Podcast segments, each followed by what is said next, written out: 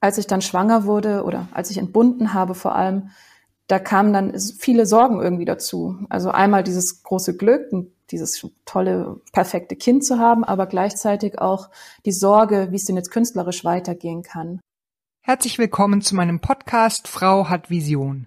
Über mutige Frauen, kreatives Leben und wie man an Zielen wirklich dranbleibt. Herzlich willkommen, Hanna Cook. Ich freue mich sehr, dass wir uns heute treffen und uns ein bisschen unterhalten. Auslöser ist der Artikel, den ich über dich gelesen habe in der Monopol mit der Überschrift Der Kunstbetrieb muss elternfreundlicher werden. Und ich ähm, war nicht nur total begeistert, einfach auch, dass du speziell Mutterschaft in deiner Kunst darstellst, sondern ich war einfach auch begeistert, dass du darin auch eine Kritik oder eine Aufforderung, ähm, das System zu verändern, zu überdenken und zu hinterfragen formuliert hast. Deswegen Lass uns gerne darüber so ein bisschen sprechen. Ähm, ja, gerne. Also zuerst mal Hallo und vielen Dank für die Einladung zum Podcast. Ähm, genau, also ich würde jetzt einfach die Arbeiten kurz beschreiben, was man vielleicht an sieht. Also ähm, es ist eine Videoarbeit, das heißt, ähm, es ist eine super langsame Kamerafahrt auf ähm, eine Ausstellungssituation, in der ich mich befinde. Das heißt, ich sitze mit meiner Tochter, ich stille sie ähm, einmal bei Ada versus Abramovic in einer Szenerie, die aussieht, als säße ich Marina Abramovic gegenüber im MoMA in ihrer Performance The Artist is Present. Und ähm, man sieht quasi die Marina Abramovic ähm, von hinten und ähm, die Kamera fährt dann so langsam auf uns drei zu. Ähm, genau. Und die andere Arbeit, Ada versus Emin, sieht quasi so aus, als würde ich äh, auf Tracy Emin's Bett sitzen. My Bed ist eine Arbeit von ihr, ähm, wo man eben, also sie hat ein Bett genommen ähm, damals und ähm, in diesem Bett hat sie viele depressive Tage verbracht. Und dementsprechend sieht auch die Szenerie um das Bett herum aus. Also es ist ein blauer Teppich zu sehen, ähm, auf dem befinden sich viele Dinge von Kondomen über Pillenpackungen, Alkohol, ähm, Spielzeug, ähm, Taschentücher. Also es ist ähm, irgendwie dreckig und unaufgeräumt und man kann nachempfinden, dass vielleicht die Person, die darin gelebt hat ähm, oder geschlafen hat, ähm, dass es der nicht so gut ging. Und ähm, diese Arbeit ähm, hat Tracy Emin genommen und in den Ausstellungskontext gebracht. Ähm, das heißt, sie hat dieses Bett, das Originalbett genommen, ihren Originalteppich rausgeschnitten, glaube ich, sogar aus dem, aus ihrem Zimmer und das Ganze in ein Museum gestellt. Und in diesem Video Ada versus Emin sitze ich mit meiner Tochter Ada der, im Arm. Ich stille sie wieder und es gibt eine ganz langsame Kamerafahrt auf uns beide zu. Ähm, Genau. Man könnte jetzt sagen, Abramowitsch und Emmen sind zwar Frauen und die Arbeiten erzählen auch was über das Frausein, aber prinzipiell ja erstmal nur über das Menschsein. Warum hat dich das so interessiert, den beiden wirklich so ein Mutterbild gegenüberzustellen? Also vielleicht sollte ich einfach kurz erzählen, was der Auslöser war, warum ich diese Arbeiten so angelegt habe. Also ich habe äh, ADA 2018 im Bunden und ähm, mein Abschluss äh, von der HFG Karlsruhe, wo ich Medienkunst studiert habe, lag irgendwie auch schon zwei, drei Jahre zurück. Und als ich dann schwanger wurde oder als ich entbunden habe vor allem, da kamen dann viele Sorgen irgendwie dazu. Also einmal dieses große Glück, dieses tolle, perfekte Kind zu haben, aber gleichzeitig auch die Sorge, wie es denn jetzt künstlerisch weitergehen kann. Ähm, genau. Und da habe ich eben auch viel gelesen. Also ich schaue dann auch gerne, welche Künstlerinnen haben denn Kinder? Gibt es in meinem Umfeld Frauen, die das irgendwie gut zusammengebracht haben, Kunst und Kind? Und ähm, ich habe wenig Beispiele, also es gibt Beispiele, wo Kunst und Kind für Frauen gut vereinbar ist. Ähm, auch in der quasi Top 100 ähm, gibt es Frauen ähm, mit Kind. Aber die prominentesten Stimmen, die ich eigentlich zu dem Thema gehört habe, waren Marina Abramovic und Tracy Emin, die sich eben extrem abfällig über die Vereinbarkeit von Mutterschaft und Kunst geäußert haben. Ähm, also es war nicht nur so, dass sie quasi private Ansicht geäußert hat, sondern oder beide geäußert haben, sondern es war wirklich so, mh, mm, als wäre es wirklich überhaupt gar nicht vereinbar. Also nicht nur aus einer persönlichen Perspektive, sondern schon mit dem Blick, dass eben man nicht gleichzeitig eine gute Künstlerin und eine gute Mutter sein kann.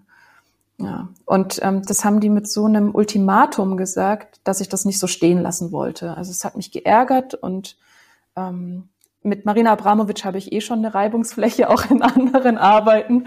Ähm, die ist natürlich irgendwie schon auch ähm, einfach durch ihre Prominenz und ihr Auftreten ähm, auch leicht kritisierbar, sage ich mal. Also sie, sie, sie ist, sie provoziert gerne und eckt gerne an. Ja. Und Tracy Emin ist natürlich auch provokant und weiß auch mit ihren Aussagen, was sie da bewirkt ähm, und dass sie polarisiert. Und deswegen dachte ich, okay, man kann diese Frauen auch ähm, damit konfrontieren und ihre Macho-Allüren, die sie als Frauen an den Tag legen, thematisieren. Marina Abramovic hat viel erzählt in dem Interview, aber unter anderem, man hat nur so und so viel Energie in seinem Körper und die hätte ich teilen müssen, wenn ich ein Kind bekommen hätte. Und dann sagt sie auch noch, es gibt jede Menge talentierter Frauen. Warum übernehmen die Männer die wichtigen Positionen? Ganz einfach, Liebe, Familie, Kinder, all das will eine Frau nicht opfern. Ja, sie hat ja nicht ganz Unrecht. Ja? Also wenn ich das lese, da würde ich ja auch sagen, ja, natürlich hat man nur so und so viel Energie und es ist auch schwierig, beides zu vereinen. Und klar will man sich auch der Kunst voll und ganz widmen und auch wenn man Mutter ist, will man sich seinen Kindern widmen. Ähm, aber sie hat ja auch die Erfahrung nie gemacht, wie es denn ist als Mutter.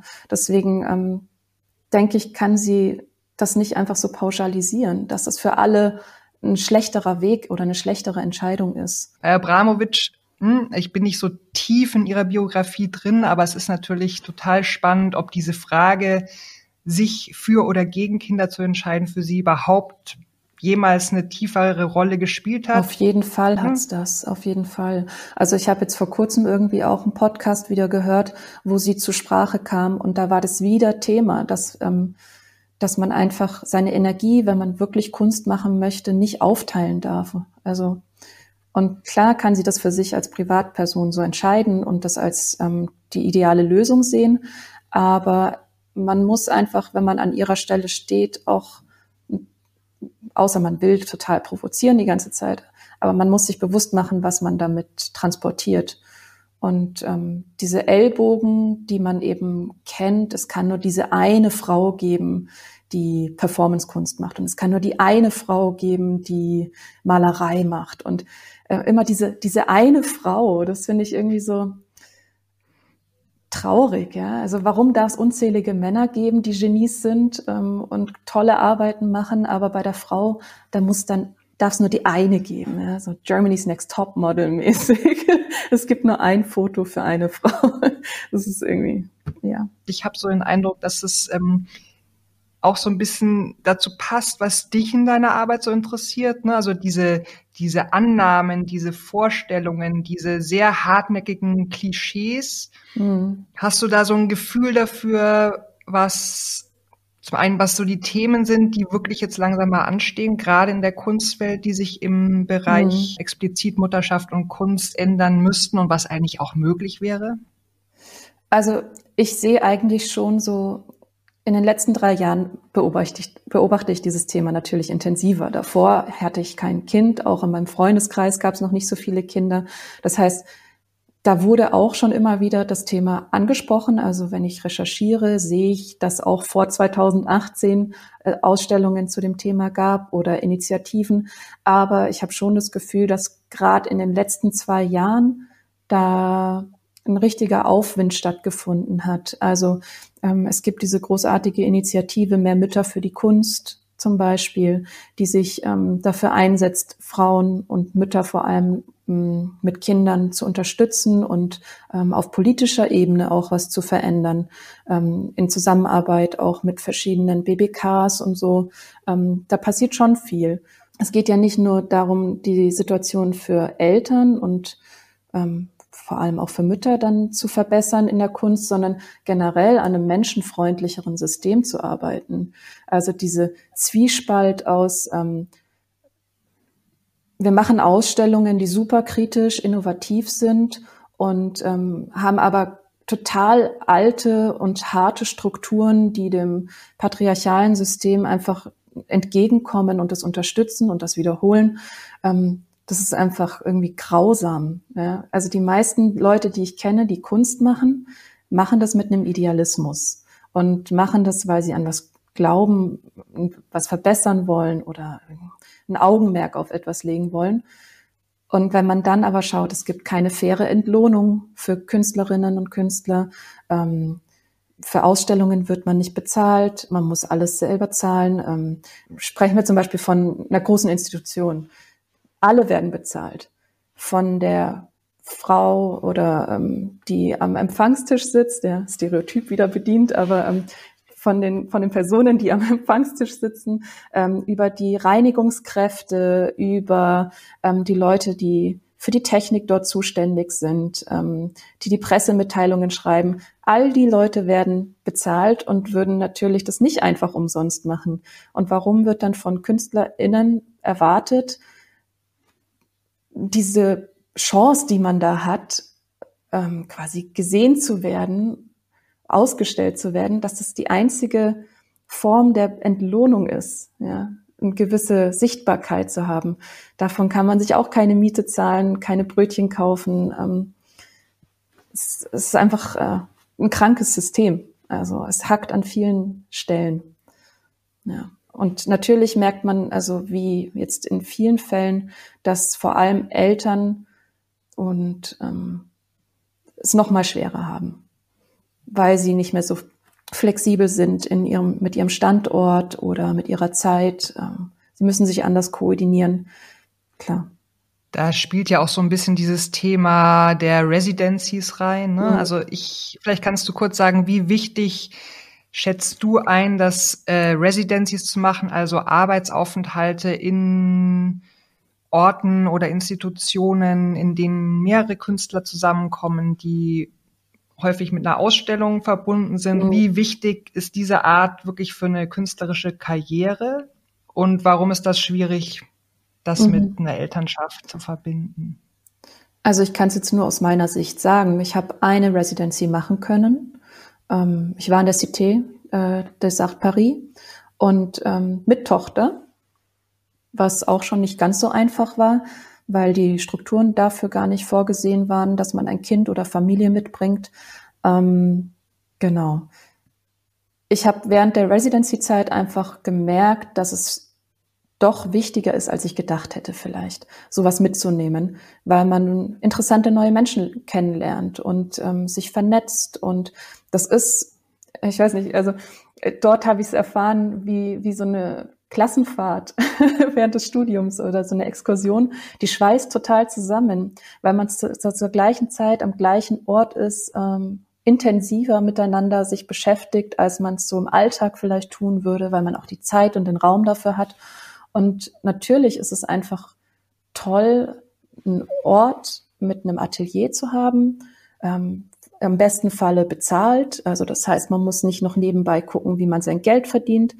Ähm, und da hat man einfach ganz an, man, man ist jetzt so ein Traumland im Prinzip. Und das ist natürlich wichtig, weil dadurch neue Ideen und Netzwerke entstehen. Und wenn man die nicht wahrnehmen kann, hat man auf der Seite auf jeden Fall irgendwie einen gewissen Nachteil. Noch dazu kommt dann natürlich das ganze CV-Ding ähm, dazu, dass die Vita bestimmte Residencies oder Preise und so vorweisen muss, damit man ernst genommen wird. Was natürlich alles total fragwürdig ist. Ja, also, äh, aber vielleicht kann ich da ein gutes Beispiel nennen, was mir ähm, damals, als ich Ada frisch bekommen habe, extrem geholfen hat. Hat. Also es gibt eine Residency, die nennt sich Residency in Motherhood. Und zwar ist die von Lenker Clayton initiiert.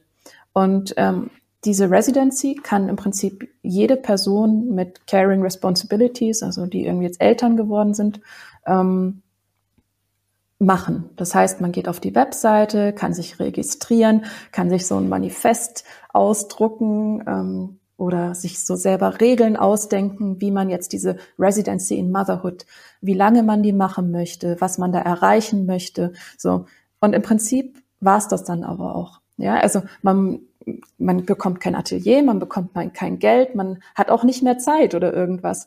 Aber allein dieses Framing, ich bin, habe jetzt, es ist okay, ich darf jetzt Mutter sein oder Eltern sein, ich darf mich auf meine, ähm, ich darf mich so auf meine Situation einlassen und ich habe trotzdem irgendwie in meinem Lebenslauf dieses Residency in Motherhood stehen. Ob ich dann was geschafft habe oder nicht, wird nie jemand kontrollieren, nachgucken. Ich mache das nur für mich. Und im besten Fall war das so eine Motivation, dass sogar dabei was entstanden ist. Und das hatte ich nicht gedacht.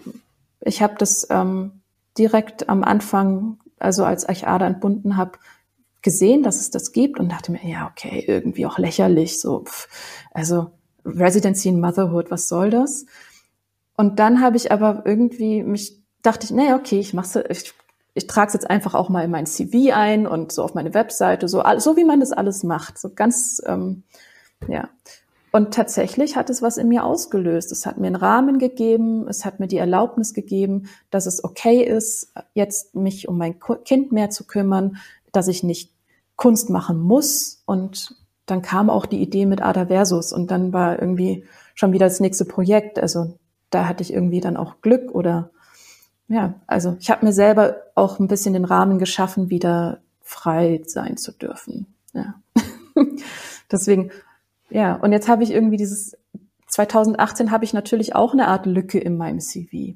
Ja, aber dann steht da Residency in Motherhood und es ist okay. Und gleichzeitig kann jeder daran ablesen, ah ja, sie hat Kinder, ja, wenn man den aufmerksam liest. Ich umgehe damit dieses oh, schreibe ich jetzt in meinen Lebenslauf, dass ich Kinder habe oder nicht? Ähm, okay, meine Arbeit mit Ada Versus ist so prominent jetzt in meinem, in meinem Portfolio, da kann man sowieso nicht mehr übersehen, dass ich ein Kind habe. Aber für alle die, die ein Problem damit haben, wie sie jetzt diese Lücke vielleicht füllen oder Angst haben, dass es eben diese Lücke gibt, würde ich empfehlen, sich so einen Rahmen zu schaffen. Und ein CV, ein Lebenslauf ist ja eh wie eine Skulptur anzusehen. Also den kann man ja modellieren, wie man möchte. Ähm, und gestalten, wie man möchte, würde ich jetzt sagen. So. Ja. Sehr, sehr spannend. Ich wusste das nicht. Das ist, äh, das ist ein toller Hinweis. Also gab es noch was, was dir geholfen hat in dieser Zeit, in diesen ersten Monaten, Jahren, wo du das mhm. Gefühl hattest, ich kann auch als Mutter definitiv weiter Kunst machen, die herausfordert, die was zu sagen hat, die dich fordert, die ähm, nicht nur Spaß ist, sondern tatsächlich Beruf? Mhm. Ja, ich glaube auf jeden Fall das Netzwerk, das sich auch daraus ergeben hat. Ähm ja, also es gibt in der Kunstwelt viele kleine Bereiche, würde ich, oder viele Bereiche. Es ist sehr divers. Es gibt nicht nur ähm, die Top-Künstler, die bei Johann König vertreten sind, sondern es gibt halt ganz viele Nischen. Und eine dieser Nischen ist eben auch zu dem Thema Weiblichkeit oder Mutterschaft. Ähm, und dazu gibt es auch Netzwerke und Social Media, Instagram, Facebook, die ermöglichen es einem tatsächlich super einfach, ähm, sich mit Gleichgesinnten auseinanderzusetzen. Und dadurch bin ich eben auch auf ähm, Procreate Project gekommen. Das ist eine super Initiative in London, die den Mother Art Prize vergeben. Ähm, und dann folgt man sich so gegenseitig und merkt, wow, okay, ich bin mit meinen Gedanken überhaupt nicht alleine. Und ich glaube, das zu merken, dass es viele gibt, die in meiner Situation sind und ähm, ähnliche Probleme haben, das hat mir schon alleine geholfen. Und man vernetzt sich und tauscht sich aus, schiebt sich Sachen zu. Also wie man das halt so macht, wenn man irgendwas Interessantes liest oder von einem Call hört, dann teilt man den. Und das habe ich vorher so in der Kunstwelt selten erfahren. Also da war das sehr oft mh, hm, schon darauf achten, dass man vielleicht irgendwie nicht zu vielen Leuten davon mitteilt, dass es irgendwie diesen einen Preis gibt oder die eine Förderung und den Call, sondern also erstmal für sich behalten, sich drauf bewerben und gucken, was passiert. Und es ist viel mehr Ellbogen sonst so in der Kunstwelt und zumindest habe ich das schon zum Teil so erfahren. Ich habe auch das Gefühl, da ändert sich generell was, dass es mehr auf eine Gemeinschaft und ein Miteinander geht, aber also in diesem Mutterkünstlerinnen-Netzwerk habe ich extreme Solidarität erfahren und Unterstützung und Wertschätzung und eine Freundlichkeit, obwohl man sich überhaupt nicht kennt. Also ähm, persönlich, aber ja. Und auch jetzt dieser Artikel, das hatte ich nie gedacht, hat mir extrem ähm, viele Perspektiven auf dieses Thema gegeben, weil mir Frauen geschrieben haben, denen es ähnlich ging oder die bestimmte Hindernisse erfahren haben und sich dadurch wiedererkannt haben in meinem, in meinem Interview in dem Artikel. Und das war auch interessant, da so eine Reaktion drauf zu bekommen, so eine persönliche. Ja. Und was mir sonst geholfen hat, würde ich sagen, ein gutes privates Netzwerk. Also Freunde, die einen unterstützen, die an einen glauben. Dann auch ähm, meine Galerie, Arto, die sich mehr als ein, äh, eine Plattform, also Galerie sollte ich vielleicht nicht sagen, eher eine Plattform, wo es darum geht, sich gegenseitig zu unterstützen, sichtbar zu machen, ähm, ja, auch Kunst zu verkaufen natürlich, also weil einfach auch der finanzielle Aspekt natürlich wichtig ist, wenn man ähm, überleben will. Ähm, ja, das kam irgendwie dann alles so zusammen irgendwann. Ich weiß, dass du sogar einen ähm, Motherhood Kunstpreis gewonnen hast. Wie heißt äh, der genau und wie ähm, hat sich das äh, angefühlt, tatsächlich auch so ein offizielles Label, vielleicht nur für den Moment, ne? Wir wissen ja, da kann sich alles noch wieder weiterentwickeln, aber für den Moment ja. auch zu bekommen. Ja. Ein sichtbares nach außen. Ja, genau. Also das war eben dieser Mother Art Prize, ähm, der 2018 auch ausgerufen wurde und von Procreate Project aus London. Und die wollen vor allem ähm, Mütter unterstützen. Ähm, eine Organisation in der Größe so gab es, glaube ich, bisher noch nicht wirklich. Also es gibt ähnliche Projekte jetzt in, in den USA auch. Ähm, aber ich glaube, Procreate war so mit einer der ersten Initiativen, die so richtig dafür gekämpft haben, ähm, auch auf stadtpolitischer Ebene sichtbar zu sein und Künstlerinnen ähm, sichtbar zu machen, die eben auch Mütter sind. Ähm, sie würden es eigentlich aber auch öffnen für queere Personen, also oder ist offen für queere Personen. Das heißt, heißt aber trotzdem noch Mother Art Prize, soweit ich das richtig verstanden habe. Ähm, ja, und zuerst habe ich mich natürlich gefragt, soll ich da jetzt mitmachen? Also diese Arbeit ist entstanden mit Ada Versus. Ich habe die gerade fertig geschnitten und alles und habe dann von dem Preis erfahren und dachte, okay, es passt perfekt. Eigentlich muss ich mich drauf bewerben. Warum eigentlich nicht? Und dann habe ich das gemacht und letzten Endes hat es für mich eigentlich nur Positives dazu beigetragen. Also mh, mm, Klar, also auch wenn ich jetzt dieses Podcast-Interview gebe und das Monopol-Interview, da manifestiert sich natürlich noch mehr dieses Bild, okay, das ist jetzt die Mutterkünstlerin oder die macht zur Mutterschaft nur noch arbeiten. Aber das ist ja nicht so. Also es ist ein Thema, das mich jetzt interessiert hat, aber mh, hm, eben aus einem ähnlichen Interesse was mich bei anderen Themen interessiert hat, davor in anderen Arbeiten, also Machtfragen, ähm, wie wollen wir miteinander leben, ähm, wie können wir solidarischer miteinander sein. Das sind eigentlich so die Kernfragen. Welche Hierarchien gibt es noch zu überwinden? Hm, Rollenklischees ähm, spielen auch in der Arbeit eine Rolle natürlich und in anderen Arbeiten vorher auch auf eine ganz andere Art und Weise. Und ich schließe es nicht aus, dass, ähm, dass es noch mehr Arbeiten auch mit Ada oder als Mutter ähm, geben wird oder mit dem Thema und dem Fokus darauf. Aber eigentlich ähm, sind es doch eher andere Fragen, die mich so interessieren, ähm, als jetzt ähm, nur dazu Kunst zu machen. So. Du hast ja auch schon gesagt, dass es gar nicht so wahnsinnig viele Vorbilder gab von Mutterschaft in der Kunst. Gibt es noch so ein paar Beispiele, die dich trotzdem einfach auch nachhaltig beeindruckt und auch gestärkt haben?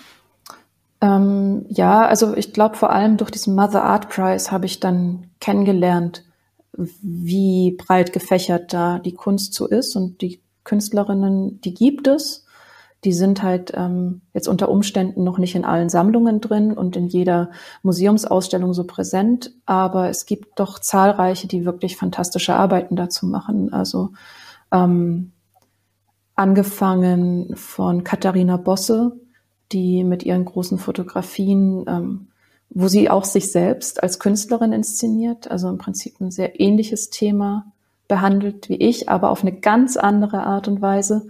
Ähm, ich würde sagen, auf einer noch persönlicheren Ebene. Ich bin ja doch recht distanziert dort als so eine Requisite irgendwie in meinem Video und sie ähm, ist da sehr viel provokanter und offensiver in ihrer Art, wie sie sich als Mutter auch zeigen möchte und wie sie Mutterschaft inszenieren möchte. Und das finde ich auf jeden Fall sehr spannend. Dann ähm, finde ich ähm, Louise Bourgeois natürlich auch toll. Ähm, dazu habe ich in, im Haus der Kunst ähm, die große Ausstellung, ihre Retrospektive gesehen und war wirklich beeindruckt ähm, von der Fülle und wie sie Frauenkörper darstellt und auch Mutterschaft behandelt. Und sie ist eine komplett andere Generation, aber man spürt einfach da diese Kraft, die dahinter steckt, berührt auch heute, glaube ich, die jüngeren Generationen noch. Also wie sie mit Material umgeht und ähm, wie sie diese Themen anspricht, das finde ich auf jeden Fall auch ähm, sehr beeindruckend. Mhm. Dann vielleicht, um noch mal ein aktuelleres Beispiel zu nennen, Courtney Castle. Ähm, ich glaube, aus den USA ist sie eine Künstlerin, die ähm, hat sich mit ihrer Tochter in einen Ausstellungsraum gesetzt auf eine selbstgebaute Wippe oder Waage im Prinzip. Auf dem einen Ende sitzt sie und auf dem anderen die Tochter. Und am Anfang war die Tochter so drei, vier Jahre alt, glaube ich. Und natürlich wäre es dann eigentlich so, dass die Mutter viel schwerer ist und die Tochter nach oben abhebt.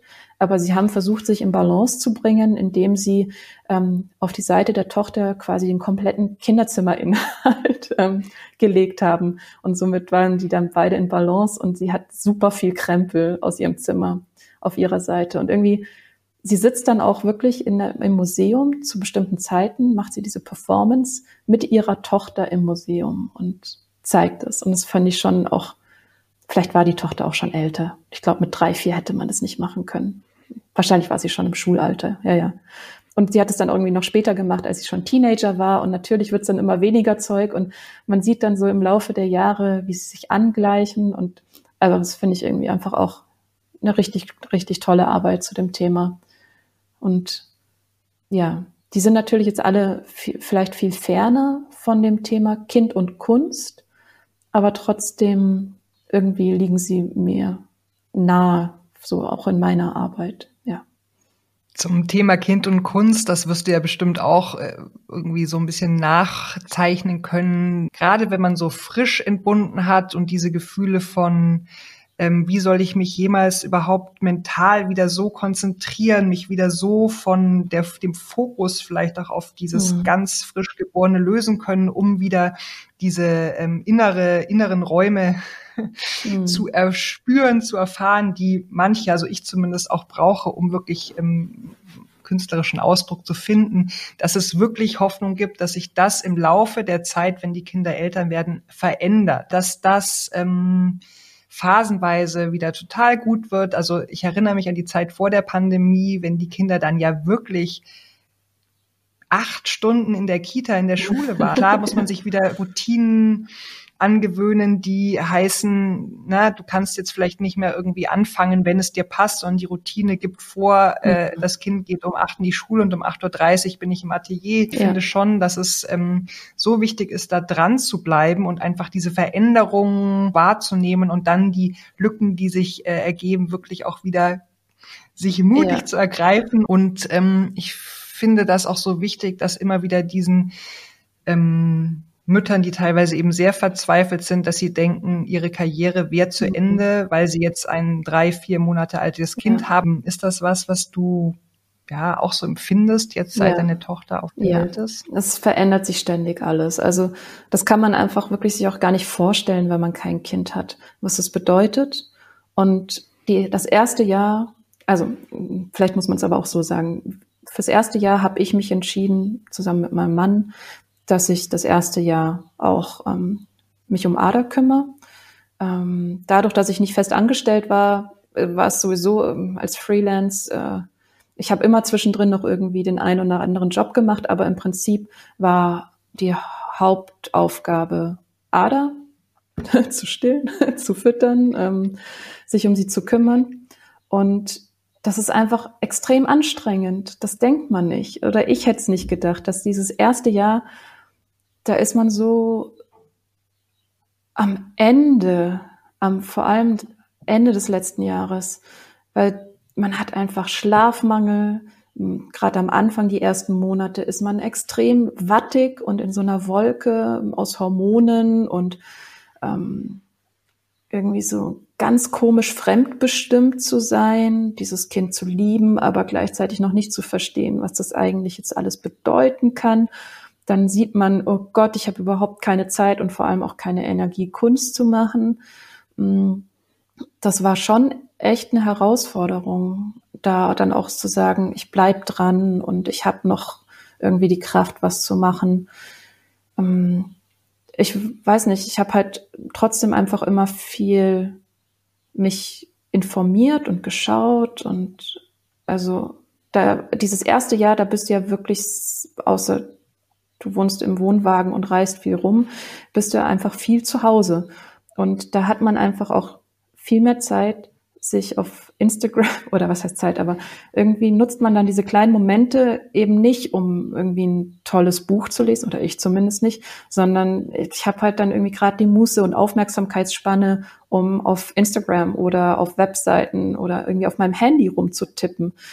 Ist auch nicht richtig cool, aber letzten Endes hat mich das trotzdem in Kontakt mit anderen behalten und das war wichtig zu sehen, wie, was machen denn die anderen? das hat mich dann auch nicht so desillusioniert, sondern tatsächlich einfach so mit im Gespräch sein lassen. Das fand ich gut. Aber trotzdem, also wenn ich mir jetzt ähm, Newsletter anschaue, wo wieder neue Calls und Residencies ausgeschrieben werden, dann gucke ich mir die Residencies an und denke mir schon so, mm, mm, ja, nee, Shanghai ist jetzt halt irgendwie auch nicht so richtig cool für uns als Familie für ein halbes Jahr. Und Barcelona auch nicht. Wann soll ich das machen? Wie soll das gehen? Und ja, es ist natürlich schon anders und man kann viele Dinge nicht mehr wahrnehmen, aber mh, mm, es öffnen sich irgendwie auch viele neue Perspektiven.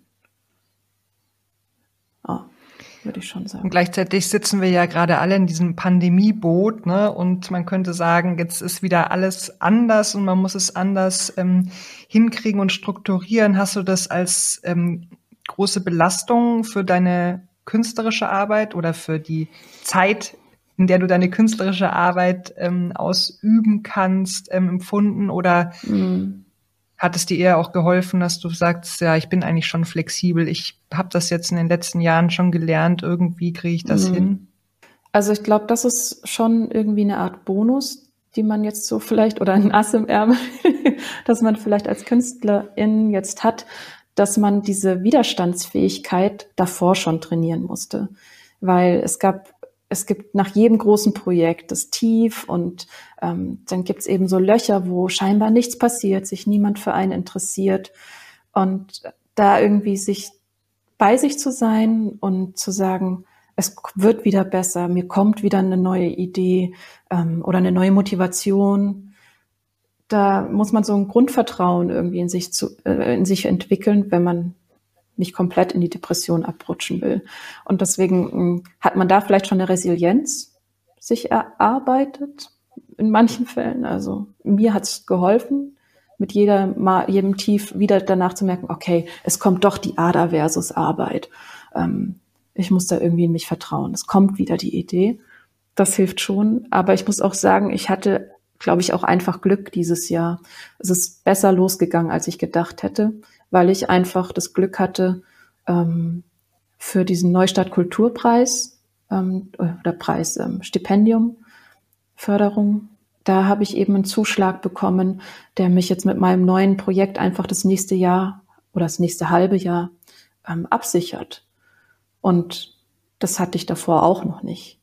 Dass ich, also bis auf Paris, diese sechs Monate, wo ein Atelier und mein Gehalt gesichert waren, ähm, hatte ich das auch nicht. Ich muss immer noch irgendwie nebenbei gucken, wo kriege ich mein Geld her, ähm, so dass ich gut davon leben kann. Und dann muss ich schauen, wie viel Zeit bleibt mir jetzt noch, um Kunst zu machen. Ich finde gerade auch die Darstellung von Frauen, Müttern in der Kunst, da gibt es, oh, da gibt es noch viel, was man erzielen kann, ich was man nicht auch, erzielt. Auf ist. jeden Fall. Ja. Wir sind Gut. gespannt. vielen, vielen Dank, Hanna. Ja, ja danke.